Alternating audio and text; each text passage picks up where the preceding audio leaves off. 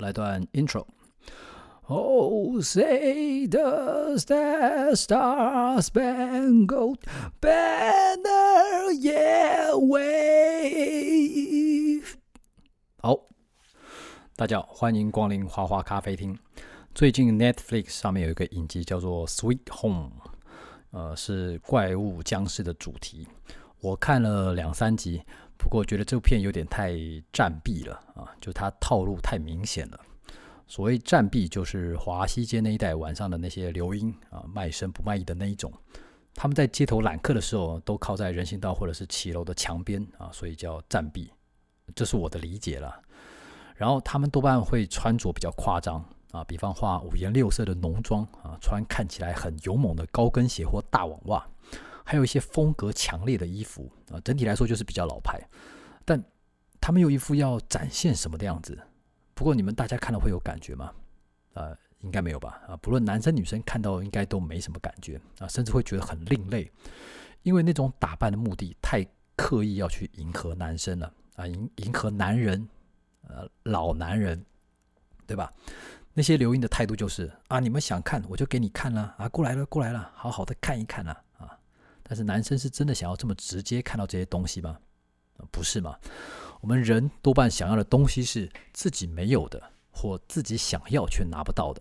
我说的不是人需要空气或水这种需要，我说的是想要，就是你身旁已经有的东西，你就不会想要了。所以男生想要的东西就是身旁没有的，或者是自己手中没有的。那为什么男生这么喜欢漂亮的女生呢？呃，就是因为男生没有漂亮的女友或漂亮的老婆嘛。那这也是很多女生的一个误区啊，因为有些女生是属于后发型的女生啊，后来才发展的女生啊，就是她成长的过程中并没有自觉女生的特质，或者是她爸妈并没有把她当成女生去养啊，就是让她很开朗、很爽朗、很大剌剌的长大。那她长大以后就会变成思维比较中性的人啊，对于男女生之间的差异没有什么特别去探究。等到年纪到了，想交男女朋友的时候啊，才渐才渐渐发现啊，或者说很晚才发现，就是嗯，自己没有啊，自己好像没有吸引到什么男生耶？为什么呢？不懂啊，因为你如果小时候或学生时代，你脑中没有在想男生啊，或者是你没有去观察男生的眼光，观察男生的眼睛都在看哪边啊，或者是男生都在注意些什么的话。那你其实就会完全没意识到啊，原来男生有某种喜好啊，而其他有认知到这些的女生，她就会去迎合啊，她们就会去做一些能吸引男生的目光的打扮啊，或者是动作啊。不过通常讲到这种内容呢，就会有人跳出来说啊，拜托，你以为我们女生都是要迎合男生吗？你把我们女生当成什么了？请这样子的朋友们，你们出门在外啊，不要听从陌生人的指示进入提款机的英文界面啊，这是一个温馨的提醒啊，所以。我们前面说的那种那些女生，当她们长大后，就会发现，嗯，自己不像其他女生交男朋友交的这么顺利啊。然后她们才开始去观察其他女生的行为啊，或者是说其他女生的特质，看看其他女生都在搞什么。然后渐渐发现到，咦，那些东西我也会啊，我也是个女人呐。其他女生做得到，我也做得到。那其他女生都在做什么呢？啊，观察一下后发现。啊，原来就那些嘛啊，然后弄个裙子啊，化个浓妆，露乳沟、露大腿啊，再弄个大波浪的发型这些嘛。OK OK，那我也会。于是他们就开始把自己打扮成这个样子，然后公开展现。不过这样做就可以吗？啊，就够了吗？因为他们观察到的只是其他女生的一些外形元素啊。我们人去喜欢别人，或去喜欢另外一个人。除了外在元素，还有其他相应的动作啊、行为反应啊、神情啊、思想啊、啊讲话的内容啊、讲话的腔调啊等等的这些，每一个元素都会影响我们，我是不是会对一个人有好感啊，或者是喜欢他、喜欢这个人？那你符合的越多，当然你就越让人喜欢。那有人会简化说啊，这个就是内涵嘛，啊，内在嘛。啊，对，但其实没有这么简单。这些复杂的元素绝对比内涵涵盖的东西再多更多。可是对于我们前面说的后发型的女生，这些人，她们没有办法去从外部观察出其他女生这些内部或内化的东西。于是她可能就觉得说：“OK，我的外在已经打扮过了啊，我已经达标了，那我现在应该可以像其他女生一样，在男人当中悠游自得了吧？结果就是啊，她可能打扮还 OK，但是一走路啊或一讲话就破功了啊，于是还是没有办法吸引到男生，或者是男生乍看之下可能会觉得说，诶，这女生看起来不错啊啊，但是一靠近啊一攀谈就发现，嗯，哪里怪怪的啊，于是就又转身走了。然后有些女生可能会觉得很奇怪，然后开始自我反省，觉得说，难道是我表现不够力吗？啊，于是开始加重自己的力道，然后行为可能又更夸张一点。那结果正常的男生看到都吓跑了，少数一些留下来的男生，可能就是饥不择食，或者是纯粹只是想玩一玩的啊。这种男生就会觉得，OK，你有这个外在我就够了啊，我的欲望已经能被挑起来了。你是不是能再让人多喜欢啊？会有什么其他本事？我不在意啊，因为我又没有要跟你交往啊，我只是要你此刻的身体。所以如果你要跟我出来乐一乐啊，那我当然 OK 啊。但这个女生就会觉得说：“哎呀，看吧，我这样做果然有效。你看，不是有男生约我的吗？而且他还很饥渴的样子，每天都敲我聊天。好，我就来跟你会一会，哈哈。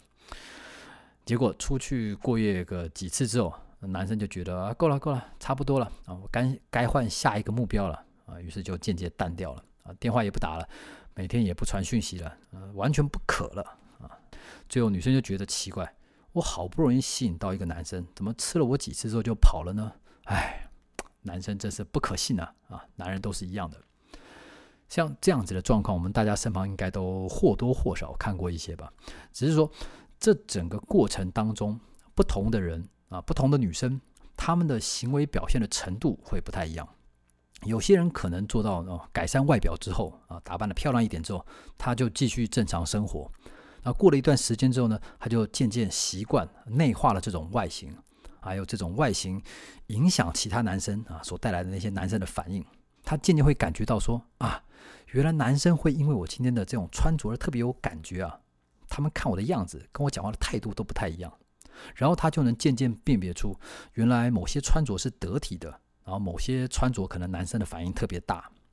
但有些人就像我们前面说的那种，是属于比较强烈一点的，他可能非常想要毕其功于一役啊，觉得我现在已经是一个漂亮的女生了，我跟其他漂亮女生也可以平起平坐吧啊。虽然我漂亮衣服可能没他们这么多，但我已经有了几次经验，我也知道男生会为我饥渴，那当然其他好男生也会很渴望我啊。难道你要说我比不上其他女生吗？啊，你瞧不起人啊？于是他可能行为就会比较夸张，或者是得失心会比较严重，最后在男女关系中啊，载浮载沉啊，上上下下就越走越偏了。那这整个的重点就是。啊，我们男生虽然喜欢漂亮的女生或喜欢某些女生的打扮，但是我们并不会想要一个直接赤裸裸的这些元素啊，大集合就直接丢在我们面前，然后就对着你说：“来呀，来呀，这不就是你们想要的吗？”啊，这种感觉非常的不精致、不吸引人，而且他对女生来说其实也是一样的，女生也希望自己能遇到一个条件好的男生嘛，对吧？或者是遇到一个呃多金一点的，是吧？但是如果今天有男生冲出来啊，对着女生朋友们说：“来呀，来呀，我这里好多钱，你们快来呀！你们不就想要过好生活吗？我可以给你们哦。”请问有哪一个女生会想要去吗？应该没有吧，对吧？所以男生，我们就是希望在众多女生里面啊，看到一个外在条件吸引我们的人，然后我们再发现这个女生的细节也不错啊，不会。夸张，思想也不会状况外啊，那个神情啊、动作啊，哎，都很吸引我们。然后我们再想办法去靠近他，或者是在努力的把他给追过来。那女生也是嘛，就是希望在众多男人里面遇到一个条件不错的人，然后发现嗯，他还有其他的优点啊，散发的感觉也好，然后再希望对方也会被我们吸引，看看有没有机会能认识一下。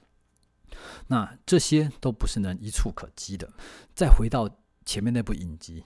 就是，虽然我们很喜欢看僵尸片或者是怪物片，但是我们喜欢的是那些剧情的铺陈啊，让我们进入那个故事情境，然后慢慢感觉到，诶，怪物要过来了，然后主角怎么样去把它打败啊，或怎么逃亡之类的。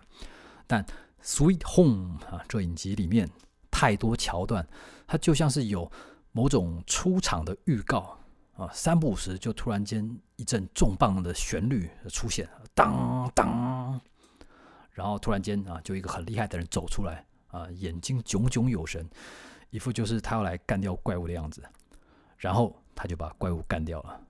啊，没多久又一阵当当，然后旁边侧边飞出来一个人啊，拯救了大家，然后过一下又当当。隔壁邻居大叔发了一炮啊，又把怪物给干掉了。这给我们的感觉就是，OK OK，我我知道你要出来了，OK，但你不需要这样一直提醒我啊，因为这这一切的感觉都怎么样，都太帅了啊！就是你每一个梗都有一个壮丽的铺陈啊，热血的配乐。啊，对了，我们是想要看到一些震撼的场面或者一个大转折，但我们不是要那一种当当啊，转折来了，大家看好啊啊，或者是当当，怪物要被爆头了，精彩的地方到了啊，这种呈现手法或剪辑手法，最早是用在好莱坞大片的预告片里面，就是啊，在短短的几分钟之内的那种预告片啊，先让观众看一个铺陈，然后突然间啊，超级英雄飞出来。或者是一个大场面出现，比方一阵惊天大爆炸啊，太空船飞来飞去，然后自由女神被爆头了之类。然后整部片的这个片名突然间跳出来，在荧幕中央，然后出现这个配乐，当当，啊，观众两分钟之内又心情被拉起来，然后结束在这个音乐的尾端。看完这个预告，你就会很想去看这个片啊，有这个冲动。后来这种剪辑配乐方式几乎就用在所有的新片当中。那你现在看每一个好莱坞年度巨片的预告片，几乎都是这样剪接啊。不过韩国人显然是把它又发扬光大了，是吧？所以你看那部片，你看那部影集的感觉就减少很多啊。不过我只看了一两集啊，后面会怎么样我不知道。而说到这种外国僵尸片啊，也就是丧丧尸片啊，zombie 主题的，我觉得最好看的电影还是《世界 Z 战》啊，布莱德彼特演的那一部，呃，英文片名叫《World War Z》。啊，World War Z，啊，这部片的铺陈就很好。你在看的时候，你不会知道接下来会发生什么事情啊，猜不到。然后画面也很实在，没有刻意要耍帅的成分，所以没看过的人啊，很推荐去看这部《世界 Z 战》。啊，以前还有一部片叫做《活人生吃》，这部片也是很经典的丧尸片。不过它里面的剧情呢，在《阴尸路》影集出来之后，就已经没那么特别了，因为活人生吃，因为活人生吃的剧情就是，主角们有一天发现，哎，世界好像不太一样了啊，原来是丧尸出现了，然后最后一群人又躲到某个地方去等待救援。这种桥段你随便挑两三集《阴尸路》出来看，都已经被延伸得很普遍了。不过，大家不觉得所有的僵尸片都有一个很大的矛盾吗？啊，就是你明明知道。僵尸是咬人来传染的啊，或者是咬人来攻击的。那为什么每一部片里面的主角啊，或配角，或所有的其他人，大家都穿着短袖跑来跑去？啊，最有效的防御方式应该是穿个潜水衣之类的啊，或者是你弄套钢铁人的那种道具装也可以。你再怎么不济，你穿好几件长袖啊、外套啊、皮衣啊，啊，把脖子用围巾或胶带捆一捆，也能很有效的抵挡僵尸吧。但每一部片，但每一部僵尸片，主角永远都露着手臂啊，然后走没几步，一个僵尸就是旁边冲出来咬他的手或咬他的腿，然后他就被感染了。大家就要想办法治疗他啊，或者是面临一场要不要杀死他的生死抉择啊，友谊的考验。然后每次僵尸片里面，主角们或者是警方要去攻击僵尸，也都用一般的卡车啊、汽车，然后。每次你要从窗户开枪射击的时候啊，一打开窗户啊就被咬了啊，或者是等你没油了要下车逃走的时候，一开门啊，僵尸就冲过来攻击你，这不是很笨吗？啊，我觉得应该要制作一种装甲车，四周可以伸出来，呃，四周应该装置某种旋转的刀子，然后就开到一个空旷的地方啊，放很大声的音乐，等僵尸全部都被吸引过来之后呢，就用刀子去去去去把大家都切碎。然后再慢慢移动，这样不停地绕，不停地切，就可以把所有的僵尸都铲除。根本不需要像电影《我是传奇》那里面那样，威尔史密斯嘛，开着自己的小货车，他用撞的方式，他一次撞个三个、五个啊，结果僵尸最后从左边啊、右边跟后面还有上面包围他啊，他就他就没戏唱了，是吧？而且我们在台湾更方便。大家只要去买安全帽啊、马丁戴夫鞋，然后全身再用胶带包一包，就可以冲到街上尽情的挥洒了。因为僵尸的牙齿也是人的牙齿嘛，对吧？它又不是像吸血鬼那样会变尖，所以当你全身包满透明胶带之后，它根本咬不进去啊。只是说它可能很用力，你会痛。